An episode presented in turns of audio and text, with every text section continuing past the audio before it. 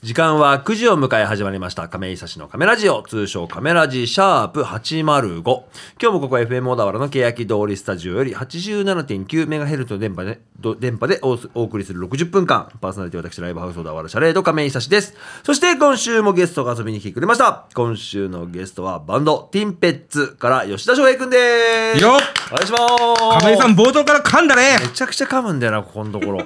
あのさ電波でお送りする60分お送りする60分間って言いづらいくないお送りする60分間すお送りするろリルリスルロリスルロららへんが難しい、うん、そんなんどうでもいいんだよ、うん、さっさと行きましょうよいやもうもうその話だけでずっとね行こうかと思いますけどティンペッツよっはい先週に引き続き来ていただきましたけれどもはいもともとはね本当はザ・ラウドの飯倉君の予定だったんですけれどもちょっとコロナ関係濃厚接触該当したということで急遽ピンチヒッターとして来ていただきましたが、はいもうあのピンチヒッターとしては完全なるホームランバッターとしてね来てもらってるんで、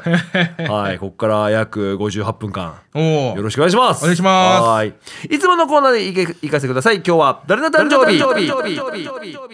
うんはい、今日は8月の26日。うん世界の至るところで誕生日を迎えている方がいるんですけれども、うんいつもはこの誕生日を一緒にお祝いするというコーナーなんですが、うん今年から、えっと、2週目に関しては、えーっと、誕生日の人の名前僕言うので、うんゲストの人に何の職業か当ててもらうゲームになります。ほう、はい、大体まあ外国人の名前言うんで、はいはいはいはいその名前からインスピレーションを得て何をしてる人みたいな風に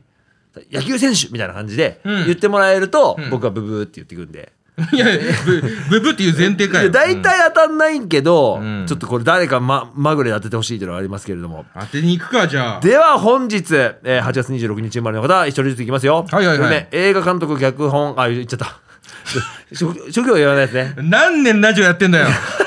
15年15年ぐらいやってるじゃあこの人やめていきますよ1人目はいはいはいエドワード・ウィッテン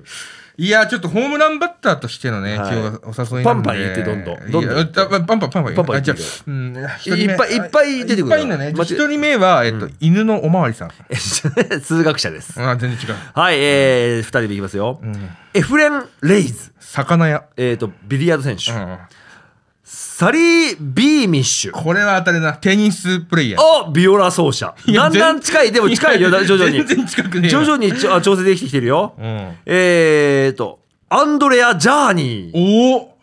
えーっとぼシャシャーニーだ。冒険家、うん陸上競技選手。うんはい、えーこれ、これどういうこと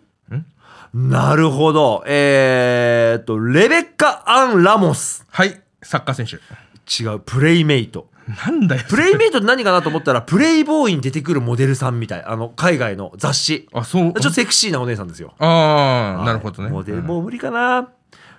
マヨ、マユミー ヌ。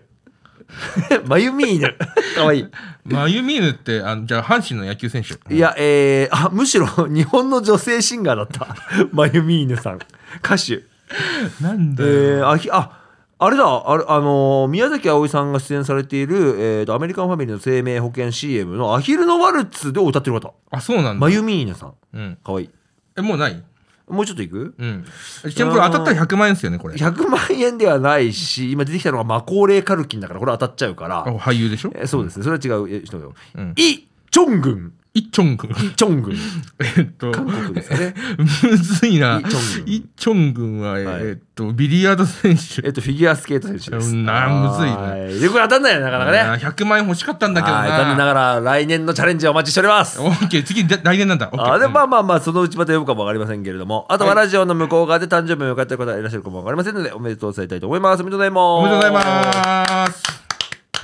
はい、というわけで、そして番組の紹介したいと思います。はいこのカメラジは音楽トーク番組ということで、ノンジャンルで選曲をしていきます。はいフリートークコーナーとしてカメトークではゲストのティンペッツ、吉田翔平君と、はいいろいろなお話をしていこうと思いますよろ。しくお願いしますはい。で、ライブ告知は番組の最後に行います。ぜひとも最後までお付き合いください。それでは今週はこの曲から始めようと思います。えー先月リリースになりました、うんギャル演歌歌手っているんです よ。おおの、えー田中かなたさん。まあ、もともと田中花ちゃんって名前出したんだけど、田中かなたさんと改名してうん、アルバムを出したんですけれども、ファーストフルアルバム。その中から一曲聴いてもらいましょう。田中かなたで演歌花。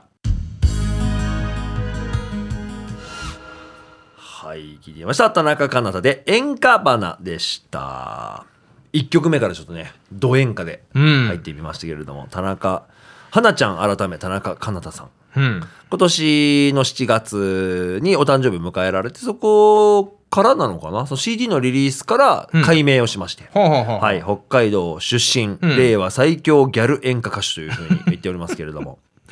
うん。アマゾンでの予約では、氷川きよしさんに続く2位を取ったというお。すごいっすね。まあちょっと噂によると、もしかすると、その単純に老人たちが、アマゾン使ってないだけじゃないかっていうのもね、あるんですけれ ども、とはいえ結果的には2位ですから。うん、すごいっすね。すごいすごい。だから、うん一番なんか、一番じゃないけど、一個紅白に近い人だよなって思ってる。おー。界隈じゃね。はい。だから今年僕誕生日のライブに出てもらって、初日誕生日当日で鳥やってもらったんだけどほうほうほ、う個人的にはすごくすごいファンと言いますか、うんやっぱ笑っちゃうぐらい歌上手だからさ。ほら、チェックだよい。や、初めて来た時にさ、じゃあリハやりますっつってさ、なんか本当に、普段着はなんかその、なんて言うんだろう、もうラフ、すごいラフな格好なのよ。うん。なんか、エヴァンゲリオンみたいな、なんか、でかいパーカーとか着るみたいな。おー。うんこで、なんかサンダルみたいな格好で、じゃあ1曲目これ流してくださいっつって歌い出したらめちゃくちゃ演歌でさ。そうそうそう。でもやっぱ聞いたらさ、その北海道でお師匠さんについて修行されて、はで、東京出てきてからもあの修行をしてっていう下積みを積んだ結果今だっていう。あ。あ、そうなんですねはい。だから満を持してのファーストフルアルバムがリうんリースされてますので、ぜひとも気になった方はね、田中かなた。うんこちらでね、検索いただければ出ますと思い思いますので、ぜひともチェックしてみてください。よはい。ろしくお願いします。お願いします。改めまして自己紹介をしていこうと思います。はいバンド名、担当楽器、お名前、あと一つカメラ字名物、アドリブ質問、この質問に限って僕は今完全にアドリブで考えますので、はい。一生これしか食べらんないってなったら選ぶ食べ物。はあ。もうこれしか食べちゃダメだよ。でもこれだったら一生食ってもいいな、俺は。まあ栄養状態とか一回置いといて、うん、悩むな。これだけ食ってたらいいよっていうのがあれば教えてください。僕からいきますよ。はいはいはい。はい、えーと、メインパーソナリティです。ライブハウス小田原シャレード店長、店長じゃないや、えー、と、勝亀井久志です。バンドはザ・大丈夫ズというバンドでドラムを叩いております。よろしくお願いします。お願いしますありがとうございます。僕の、うん。一生これだけ食べてたらいいよっていう食べ物は、うんチキンナゲット です。本当かよ。いや、わかんないけど、だからチキンナゲットなら一生食べてもいいかなと思って。俺今日朝食べてきました。あ本当にそう、朝からね。美味しいよねチキンいや、もうナゲットね美味しいですけうどん、一生か。でもなんか他のもんなんか白飯とかじゃ飽きちゃうしさ確かなんにか一瞬豆腐とかも思ったんだけど多分飽きちゃうからさおー豆腐だとほらネギとかそういうのがちょっとさどういうルールなのかあんま分かんなかったけどチキンナゲットはね、うんやっぱいいよねあの、ケチャップとかつけちゃダメっすよ。うわあでもいいいい全然いいおマジっすか塩は 塩はあり。塩はありなんだ塩はありなるほどねじゃあそのルールにのっとって、えー自己紹介お願いします、はい、えー、私、東京は下北沢で活動しているティンペチというバンドのボーカル、吉田翔平です。おはいお願いします願いしま翔す平君。一生これしか食べちゃいけないもの。って言われたら選ぶ食材もう一生お前これだけしか食っちゃダメだからねつってまあその栄養とか一旦ね置いといてねその炭水化物とかタンパク質とか置いといてうん。これなら俺は一生食ってられるなっていうのはいや、でも向こうチキンナゲットだしな。そうなんだよなあれじゃない、俺、カツ丼にしとくか、じゃあ。カツ丼かカツ丼もいいよな カツ丼もいいけどさ胃もたれしないかなチキンナゲットも一緒かいや揚げそうそう揚げもんか仮に85まで生きたとして、あーお互い両方ともこれ食ってると思えないですけどね。確かにねいや特にあカツうんチキンナゲットならいける気すんだけどな、 いけないかえーいけないっしょ、だっうて。んこういうカツ、カツ丼、まあ、カツ丼俺好きですけど、はい亀井さんはチキンナゲット好きなんですかお好きだねあ、マジっすか割とあのー俺基本的にあの基本設計貧乏症なのね ええそうなんですかそうそうなのなんかあんまりその外食とかしないし、うんまあまあチキンナゲットっていうとまあまあファーストフード店とかでうあるじゃない、うん。あれであの15ピースで安い時だけ買うみたいなあ感ーじ普段の時はちょっと高級に感じちゃうから、だったらスーパーで売ってるうん袋に入ったはいはいはいはい。チキンナゲットとかで全然いいかな、ああれオーーブンで焼いても全然美味しいからあー、僕もそれよくやりますね。ね、うなんか揚げるとさ、まあ、もちろんカリッとして美味しいんだけど、うんやっぱその胃もたれじゃないけど、うん。あんま胃もたれもしないんだけどそのカロリーのこと気使って、うんあのオーブンで焼いて食べたりちょっと塩コショウ振ってとかおー美味しいよすごく いめちゃくちゃチキンナゲット好きじゃないですか。やそれ好きなんだよ割ともうすごいな。カチツキ丼ンなナゲットだけで、もう3分ぐらい話してるの、もいやでも今日ほらトーク長めでさお送りできるからせっかくだからそれなんかあの吉田翔平君今ラジオを聞きの方はどういう人か分かんないんですけどもかなりその大柄な体型といいますか、う。うん言葉を選んでくださってます。はい130キロでしたっけあ、そうです、 そうです。リアルな実体重で言うとはい130キロ、だから大きいじゃないですか、大きいですよ。なんかうこんな聞き方するのもその大きい方に対してあれなんですけど、んやっぱ食うんですかよ量は食うよ食うん だ食わなきゃどんどん痩せてくだろだってそうかいやいやたまにいるじゃんなんか俺あんま食ってないけどなんか太るんですよねみたいなあ水飲んでも太るタイプねあそれはちょっとなんかあれだけどでもいっぱい食べ るんだいやもう食いますでよも確かに今あのティンペツバンドはいはいはいがたまにあの大丈夫のギターの白井美咲がうんサポートで入ったりして、だからツアーとかも一緒に行ったりしてたでしょ、あそうですあのお借りいたしましたねえやっぱあの翔平めっちゃ食うっすよって言ってたわそういえ ばうんいやいやあでもあいつ食わないじゃないですかなんかね食べんのはめんどくさいって言っていやだってあいつあいつが食わないんだよだったてよいやロックスターだよねいやそうっすねあのー僕の大好きなバンドクロマニオンズはいはいはい、はい、のあのヒロトとかもやっぱ食べるのはめんどくさいって言ってたいや食べるのこそ楽しいでしょだってうんわかるなんか喜びだよね一個ね喜びですよ本当に何食べたい今後いやなんて言うんだろうその今さ後何食べて生きていくみやたいなこれさちゃんと計算したら分かるんだけどあと何回しか食事って取れないのよきっとあまあまあそうっすよ、ね、人生が仮にじゃあ80で亡くなるとして翔平いくつだっけ今32です、ね、 32がじゃああと50年生きるとしてうんでその1年365日かける50でかける3じゃん3食だからうんまあ3食ってもそんな3食食わないでしょまともにまあまあまあ夜とかのそのメインディッシュみたいなのでさ、うんまだ食べてないけどあれ食べてみたいなみたいなその、食べ物の話をなんかまだたいやーでもねうちょっと今日食べ物の回なんですか今日食べ物会ですねあ今そう週ではすか、はわいかりましたなんか、後ね、後半は世界一の絵の愛を語るんだけどあーはいはいはい前半 は食べ物会にしましょうわかりました、はなんかあの死ぬまでにねなんかもう 8, 8万食食うって言われてるんですよね人8間万食はいあでももう多分もう3万から4万ぐらいはもう今ーまでそ食うかってきそたうかそうさ残すりがさすが食に対して詳しいねいやいやまあまあ たあまたまとじゃあ45万そうそうそう、まあ、あとまあ4万ぐらいってはいはい言われる感じなんですけど、もう要するに半分来たってことじゃないですか、うんだしまあまあ食べたよね食べたいもんはまあ食べましたねねきっとねじゃあじゃあじゃあせっかくだからじゃあ食べ物の話しますかしようよしようよいやあのね僕その大学の同級生に、はいあの仕送りをその月300万もらってる人がいてえい やでもいるかそういう人も中にはめちゃくちゃ金持ちの子だいやそうそうそういやでいるんだそのまあ結構年まあ俺の一回り以上上だったんですけど大学生でそうですそうですだから大学ずっとやめられないんだろうねもうねえそうそう、はいはいまあでその彼が、うんそのよくその同級生にこうもうなんか飯をおごってたというかすごいじゃんエルビス・プレスリーみたいな生活してるじ ゃん友達に何でもおごっちゃうっつってねそうそうまあ年上だったっていうのがあって、はいはいはいはいまあまあ僕も何度かご馳走していただいたことあって、でも彼がねうんよくその 6次会とか7次会まで彼と飲むと行くんですけあーど長いねそこであの深夜2時ぐらいにはい磯丸水産に行くんあですね。あーあるねチェーンの飲み屋さんそう、磯丸水産って、水水磯丸水産って当時24時間、まあ今コロナだからあんま24時間あーでないのかねうん、やってないと思うんですけど、まあそこで食うね、磯丸水産についてくるうんうん飯のわさびがすごいうまくて、へで、その、俺はそこで25ぐらいだったんですけど、うんそのわさびのうまさに気づいてしまいまして、えへえわさびって、その、生魚にも、あー生肉にも、ああ確かにそう、焼いた、魚にも焼いた肉にも合うんですよステーキとかもねなんかわさび醤油とかねそうそう塩わさびとかで食べるよねだからね、うんそこでわさびのうまさに気づいてしまいまして、うで僕はだからその一番好きな食べ物はわさびへにー合うものって言ってるんですけどああなるほどねそう肉も魚もいいんだもんねそうハンバーグにもわさび合うしねああまあそうだ上等なハンバーグだったらなおのこと合いそうだねそうでだからね、うんあれこれなんか何の話だったっけ 食べ物の話あなんかそうそう食べ食べたいものっていうかだ25になって、うんそのわさびの魅力に気づいて、うんっていうのがあるんで、うんまあこうどんどんなんか年を取っていけば好きな味の好みとかああ変わってるくかもね、うん俺ね実はねこの話しといてあれなんだけどわさび苦手であそうなんですかなんかあのお刺身とかさ、うんえーとお寿司もサビ抜きでいいなと思ってたんだけど、うんでもここ近年、うん割と食べれるようにもなって、ほうなんかなまああってもいいかなみたいな、はあなくてもいいんだけど、うんだから美味しいわさびは確かになんか甘さがあるというか、うん香りもいいし、うんただその鼻に積んでくるだけじゃないのが分かったから、うん割といいなと思って食べてます。おーいいっすねはいだからまあ、ね年齢を追うごとに、うんまあそのなんていうか食べ物の,、うんあの好き、まあ、気持ちっていうか、はいはい好きな感じとか変わってくるのかなと思って確かに。まあ、今はねもう毎日あのハンバーガーとねあのおうコーラとねあのおうポテトしか食べてないんですけど130キロだから、うん、そね130れ、キもうロだからやけになってるじゃん。うん言ってるだけじゃんよ、だって それもう。それしか食ってねえんだけどそんなさことないでしょうよ。そんなことな いそんなことないんだけどね。でもあの、うんそれこそやっぱ居酒屋とかで、はい。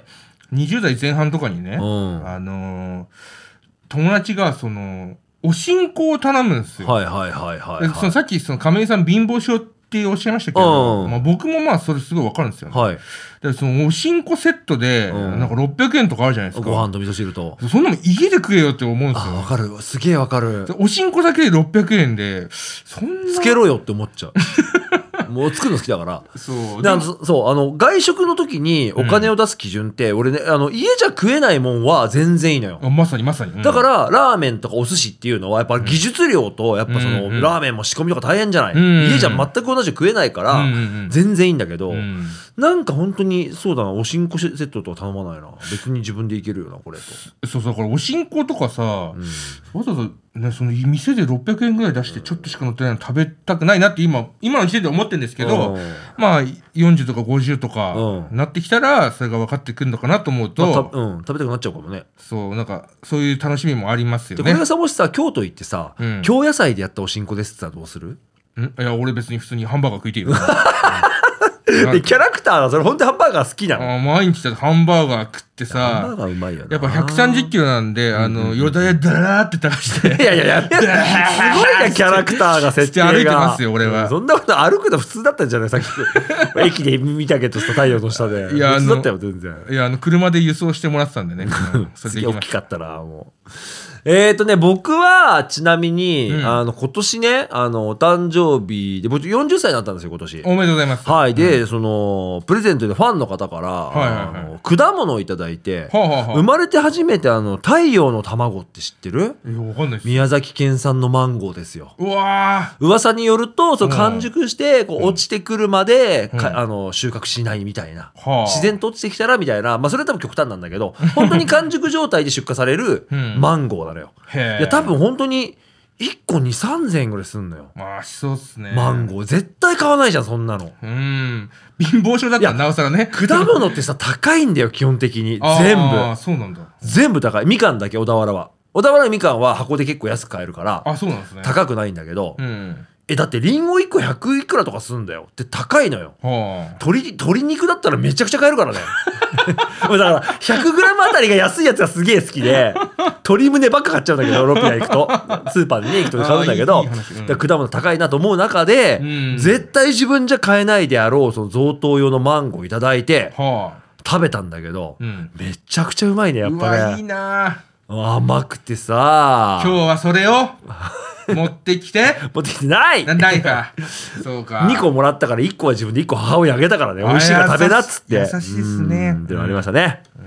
はいというわけで1曲いきましょうかはい。この曲俺知らなかったんだよなティンペッツあ、これね、僕らの代表曲です。代表曲、はいえ最近のいや、これもう初期の。あそうなんだじゃあ入って俺持ってるアルバムに入ってないんだああ、それじゃあなんかプレゼントします。ああ聞きたい聞きたいはいじゃあ曲紹介お願いしますじゃあ僕らの代表曲「ティンペッツ」で今のバンド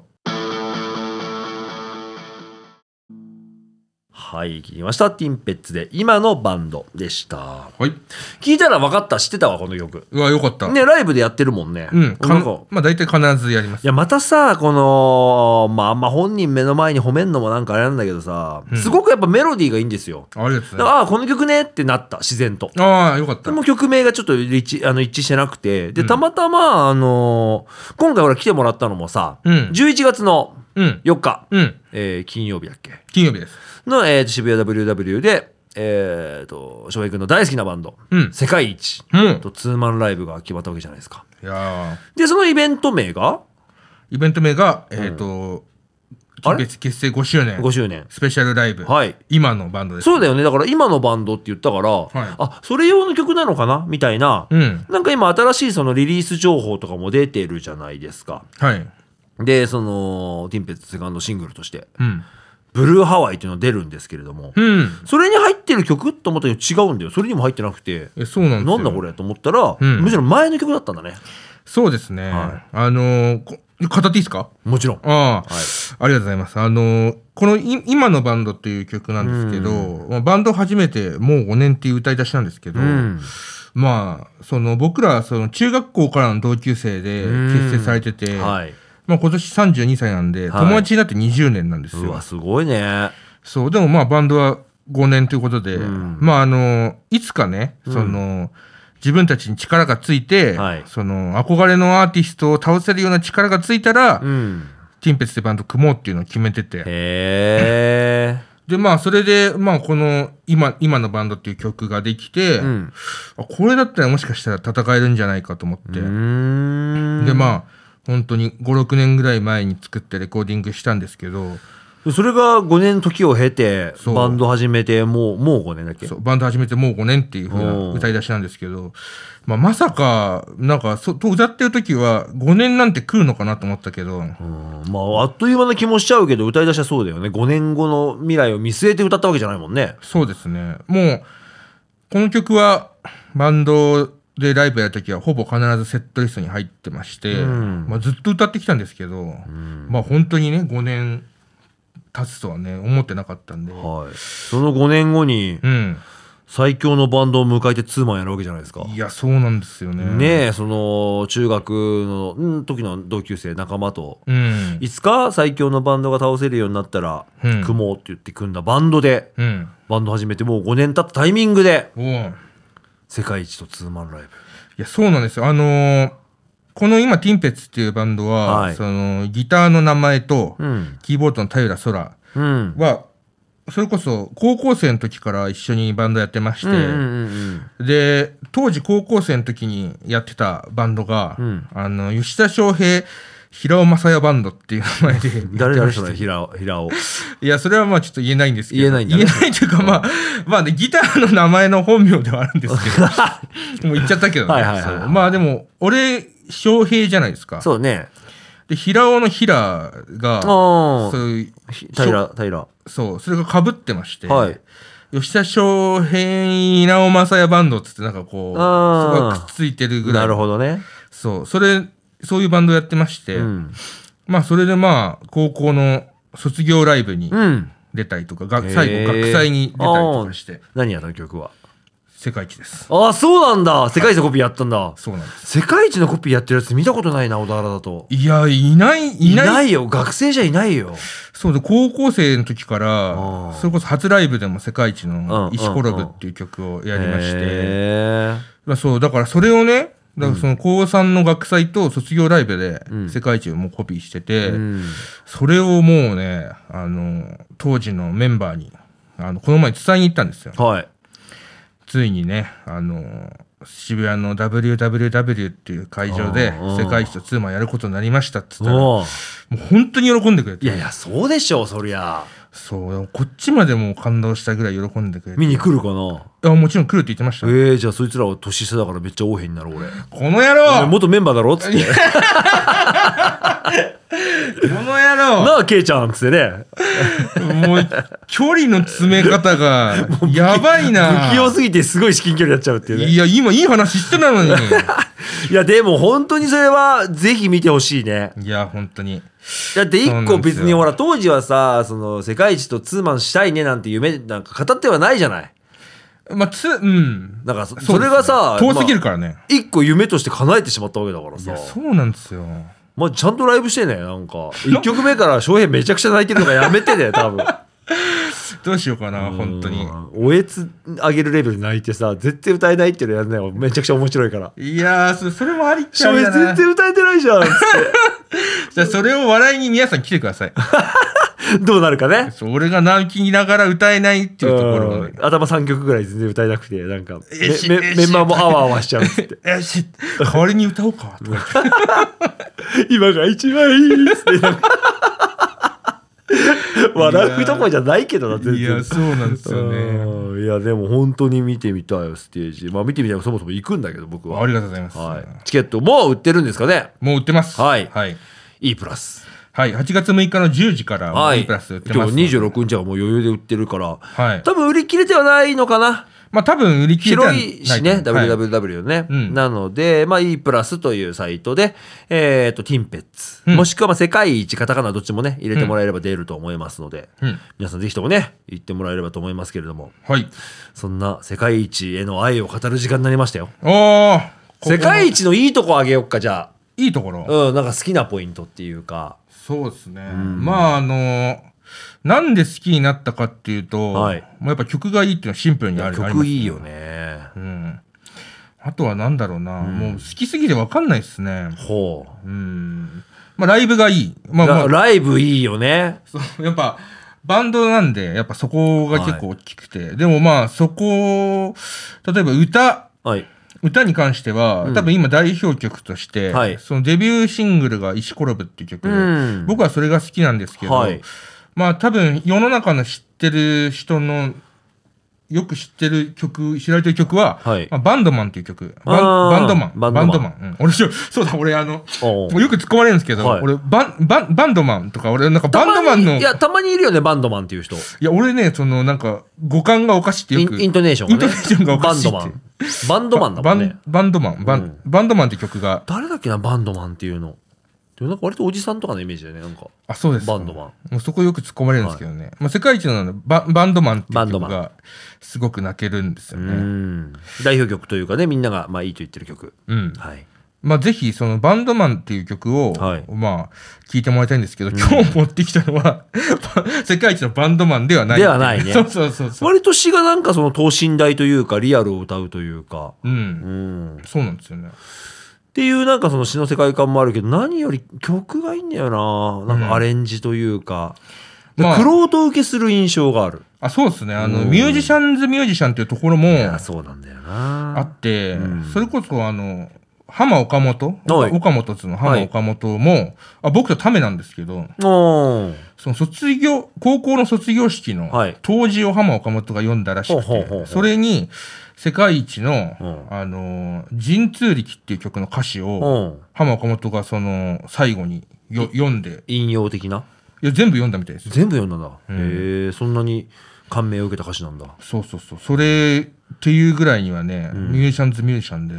この前もあの、サウシードッグってはいうバンいド知ってまの、す人気ですねそう、ベースが、はいその、世界一ベースやめちゃったんで、あそっか今いないんだもんねそう、ベーシスト感謝祭っていうイベンあトーで、サウシドッグの方も出てたりして、え本当に老若男女、ー、に愛されるそう、それこそ、シアターブルックっていう、うんあの佐藤大二さんが僕がやってる、あのバンドのベースの中条さんという人も、はい世界一のベーシスト感謝祭に出てたうりして、ん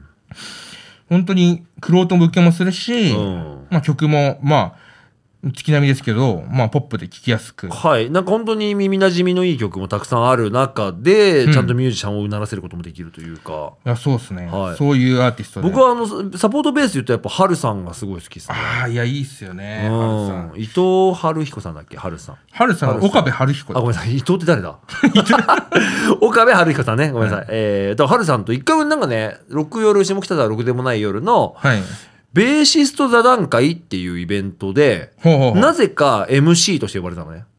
まあ、 というのも多分酔っ払わないで進行できる人間が必要だった の。トークライブだから。あで、一人一人いろんなベーシストが出て、で、そこにあの、青坊主藤森も出てあ、うて、ん。で、春さんがいて、うん。それこそあの、ランクヘッドはいはいのはい方とか、うん。あとあれだわ、キャナコさんとかいたんだよな。えーキャと、ナコバックドロップシンデレあラーのはいはい女はい性ベーシストとか。うん。結構そうそうたるメンツで、うんまあそれまあその MC 回しでね、出てたんだけど、うん。でその時にハルさん出てて、うん。で、でも終わったといろいろお話しする中で、なんか釣りとかも好きだからとかって言いながら、おだら行きたいとかって言ってたんだけど、いや、またハルさんのプレイ見たいなと思って。いや、ハルさんすごいっすよ。あの、真心ブラザーズとかでもね。ああ、そうなんだよね。別サに弾いてるポートしてんだもんね。うん。てかね、もう、うますぎてちょっとよくわかんないんですよね。なんなんだろうね。あの次元の人たちは。うん僕もね、そう、バンド始めてもう5年とは言ってますけど、はいもう楽器触ってはもう15年ぐらい経つんですよね。でまあその多少は演奏できるじゃないですか、いやまあ、そうです人前でねステージ上がることはできるけどそう。もやっぱその本当にトップのミュージシャンとかって次元が違うなっていううほんと何やってるかわかんないですね、ハルさん。いや分かるんだけど分かんないよねいやわかんないっす多よ分同じことできるんだよやれって言われたら、うん。全然できないもんねで、まあ、ノリっていうか何なんですかねなんて言うんだろうね本当にまあでも、11月4日は、そんな世界一をはい、ティンペイスがぶっ倒すんで、うわー最強のバンドをい、やもう、最強のメンバーで倒すとボコボコにしてやります。うわーじゃあそんな世界一の曲あ、はいはいは一い。曲いきましょうかこれは翔平君選曲ですねうん。はいじゃあ世界一で、グッジョブはい聞きました世界一で Good job でしたはいかっこいい曲いい曲だななんでまたこれ先週と今週とさ、うんあのまあ、ティンペッツ1曲とうん好きな曲1曲選んできてって言って、にまあ、全部4曲選んでもらったじゃない、うんまあ、。ティンペッツの曲は置いといて、うん世界一からまあ2曲選んできたでしょはい。で「ドローアライン」先週流したやつは、うんまあ、ほら割と最新だし、うんタイトルだから分かるんだけど、うんなぜまた「グッジョブ」を選んできたドローアラインっていうアルバム、まあその通販限定のアルバムがありまして、はいはいそれにあのこのグッジョブって曲入ってるんですよね。うんだからこの曲はまだサブスクも配信してないんで、ちょなるほどっと小田原の皆さんに聞いてもらいたいなとそ思っうて。いった意図があったんだね、はいじゃあそのアルバムの中で好きな曲ということで、そうです。いいですかいいです。うーん最新シングルもものすごく良かったけどだからそれぞれ結構やっぱキャリアがあるからさ、うんアルバムも何枚も出してるじゃないですかそうですね。なんか思い入れのあるアルバムとか、いや、ちょっとなあそれ、お母さん、お父さんとお母さん、どこが一番好きって言ったのああとーいや一緒そうなんだよなファンス。すぎるとそうなるんだよな全部良くなっちゃうからねいや、そうっすね。全部いいとこあるもんねまあ、むずいっすね。どれが一番好きって言われたら、まあ、うーん、淡い赤って綺麗な青って、それこそファーストアルバム。僕、初めに聞いた。あーま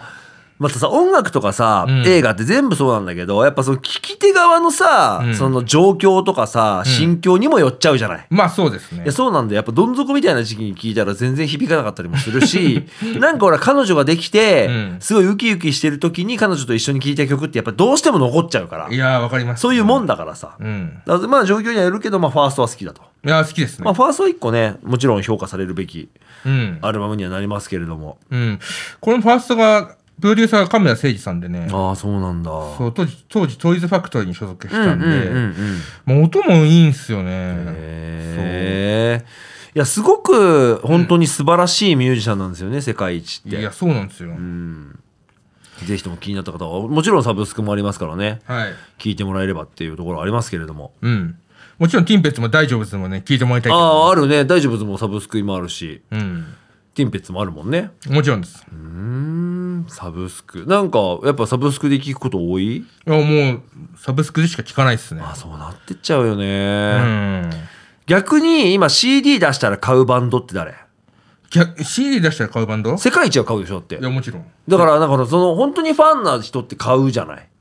ああ、でも CD って、もう俺らもね、10月26日に出すんですけど、はいはいまあ、なかなかね、その、買っても聞くタイミングがないんで、買いづらいっちゃ買いまづあらいでパすソけど、コンに取り込んでとかさあとサブスクかかんないとかあるじゃんうん。あの、わすっけど忘れちゃった、この間アルバム出したさ、山下達郎。山下達郎さんだ、うんそう。が、あれサブスクかかってなくて、うんまあ、出す気もないって言ってて、うんで、僕、レコード派なんですよ。